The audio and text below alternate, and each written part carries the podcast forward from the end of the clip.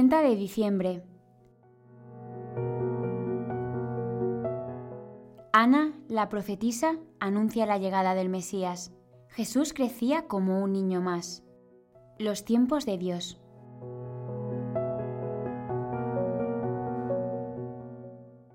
Cuando un silencio apacible lo envolvía todo y la noche llegaba a la mitad de su carrera, tu palabra omnipotente, Señor, se lanzó desde el cielo, desde el trono real. Leemos en el libro de la sabiduría. Así arranca la antífona de entrada de la misa de hoy. En esta octava de Navidad queremos vivir de este hecho prodigioso. Dios nos ha enviado su palabra, se ha hecho carne, es uno de nosotros. Nos gustaría agradecer a la Trinidad todo lo que ha sucedido nos unimos a la voz de los ángeles que cantan sin cesar la gloria de Dios, su felicidad, es decir, nuestra salvación. El cielo está de fiesta y la tierra se contagia de ese gozo. Hoy, en la lectura del Evangelio aparece Ana, viuda desde hace muchos años. San Lucas la describe como una profetisa. Es significativo que Dios haya elegido a una humilde viuda para comunicar su nacimiento en lugar de algún personaje conocido o prestigioso del pueblo. Todos los testigos del nacimiento de Jesús son personas corrientes, a quienes no era sencillo que la sociedad creyera. Quizá algunos pensaron que Ana estaba un poco confundida a causa del sufrimiento y la soledad de tantos años de viudez, o por el rigor de sus ayunos y oraciones. No sabemos si le hicieron caso. Pero el Señor quiso servirse de ella para anunciar el nacimiento del Mesías. Llegando en aquel mismo momento, alababa a Dios y hablaba de él a todos los que esperaban la redención de Jerusalén, relata San Lucas. En ocasiones, Dios elige a testigos que son aparentemente poco creíbles. Algo similar sucede con los pastores, o volverá a pasar años después con María Magdalena, a quienes los discípulos no creyeron. Como explica Francisco, solo los que tienen el corazón como los pequeños, la gente sencilla, son capaces de recibir esta revelación. El corazón humilde, manso, el que siente la necesidad de rezar, de abrirse a Dios porque se siente pobre. Después de relatar el encuentro con Ana, el Evangelio de hoy continúa narrando que la Sagrada Familia, tras haber cumplido todo lo que prescribía la ley, toma el camino de vuelta a Nazaret. Y termina con un versículo breve pero lleno de contenido, porque resume en pocas palabras gran parte de la vida oculta de Jesús. El niño iba creciendo y fortaleciéndose lleno de sabiduría, y la gracia de Dios estaba en él.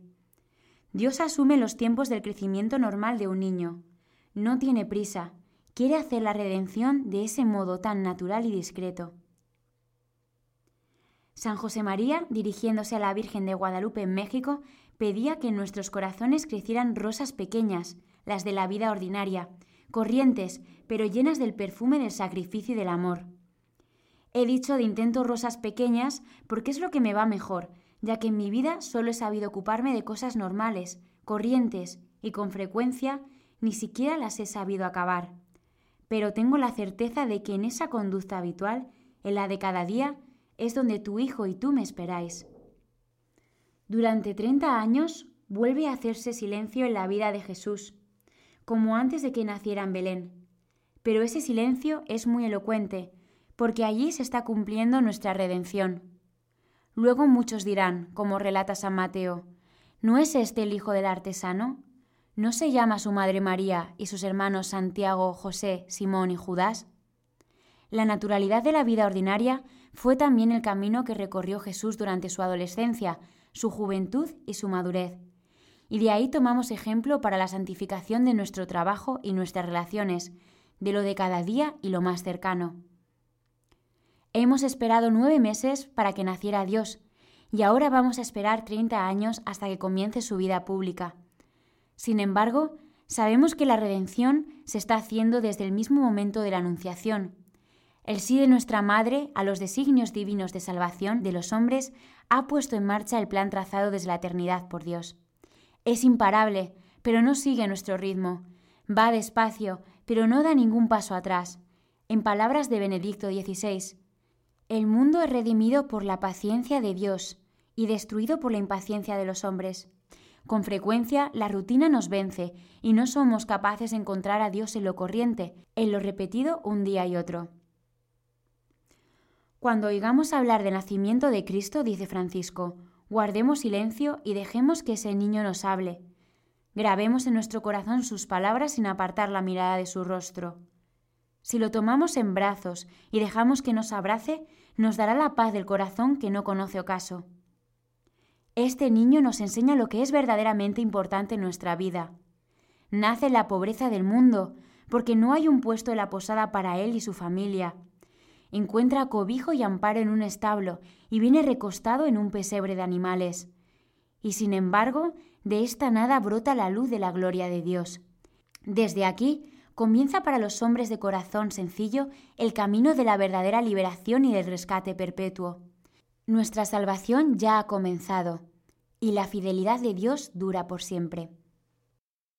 Ana esperó durante muchos años la manifestación del Mesías, haciendo en su alma un espacio para que el Señor pudiera hablar. Quizá a veces reprochamos a Dios su silencio y en realidad somos nosotros quienes nos envolvemos en ruido que no nos deja oírlo. En medio de la noche y del silencio, Dios ha enviado su palabra y es definitiva. No se arrepentirá de su alianza. María fue la que custodió ese silencio, esa normalidad, durante los nueve meses y después, podemos pedirle a ella ayuda y compañía en nuestro silencio, porque tampoco queremos perdernos la manifestación de su Hijo.